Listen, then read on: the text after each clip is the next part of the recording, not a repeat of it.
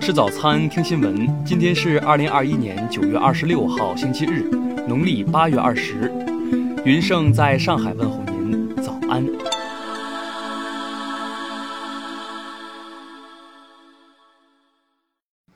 首先来关注头条消息：印度德里法庭二十四号爆发离奇枪案，一名待审的黑帮头目竟被当庭射杀。黑帮头目格吉自二零二零年以来一直被关押。当地时间二十四号，他被带到了德里北部一家法庭上接受审讯时，来自敌对团伙的枪手装扮成律师也进入法庭向歌吉开火。护送歌吉的特种部队人员向两名枪手开枪还击，并当场将他们击毙。歌吉随后在医院被宣布死亡。他被认为至少参与了十九起谋杀案。一名印度国会议员在推特上发布了当天从法庭外大厅拍摄的视频。视频中有人惊慌地逃出门外，法庭内传来阵阵枪声。印度媒体称，枪战中的两个团伙已交战多年，他们之间的纷争已经导致至少二十五人死亡。听新闻早餐知天下大事，下面来关注国内新闻。经过一千多天的拘押，昨晚孟晚舟乘坐的中国政府包机抵达深圳宝安国际机场，安全回国。哈尔滨市昨天通报，经专家咨询组综合评估研判，巴彦县、木兰县部分区域调整为中风险地区。中国国民党昨天举行党主席选举，前中国国民党主席朱立伦获胜，当选第十一任主席。中央纪委国家监委网站通报，浙江省民政厅副厅长方向涉嫌严重违纪违法，主动投案。目前正接受纪律审查和监察调查。昨天，洛阳市松县白云山景区因暴雨突发山洪泥石流，将附近的数辆汽车掩埋，是否造成人员伤亡，目前当地还在进一步核实中。第一百三十届广交会将于十月举行，广州市发布通告，实施疫情防控提档升级措施，所有国外入境人员调整为集中隔离二十一天。二十五号，反中乱港组织支联会正式解散。国务院港澳办发言人表示，对支联会的涉嫌违法行为继续调查，依法追究到底。中国地震台网测定，二十五号十二时四十一分，在西藏林芝市波密县附近发生四点二级地震，震源深度十点零千米。下面来关注国际新闻。联合国秘书长古特雷斯在首届联合国粮食系统峰会上指出，全球有三十亿人买不起健康饮食，二十亿人超重或肥胖，四点六亿人体重不足。昨天，在俄罗斯哈巴罗夫斯克边疆区二十二号坠毁的安杠二十六飞机黑匣子被找到，当时机上共有六人，全部遇难。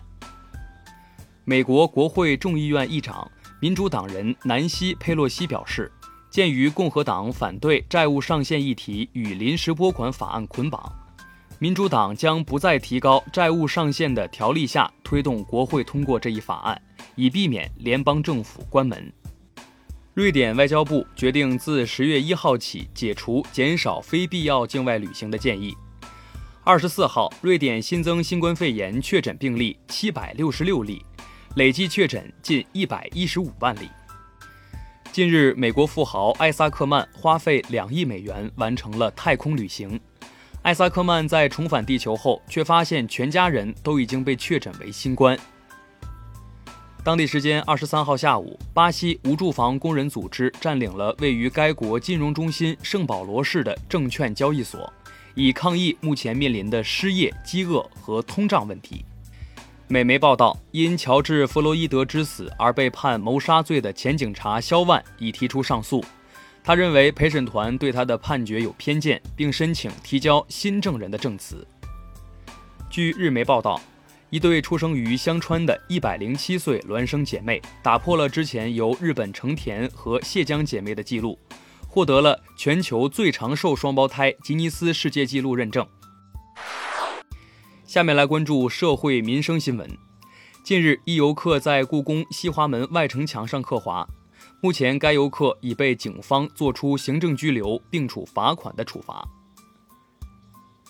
近日，四川攀枝花一位女司机下车忘拉手刹，发生溜车，车中还坐着两名小孩。路过的外卖小哥王世祥狂追百余米，钻进车里刹住汽车，避免了事故发生。网传广西民族师范学院一男性教师与女生亲密合照。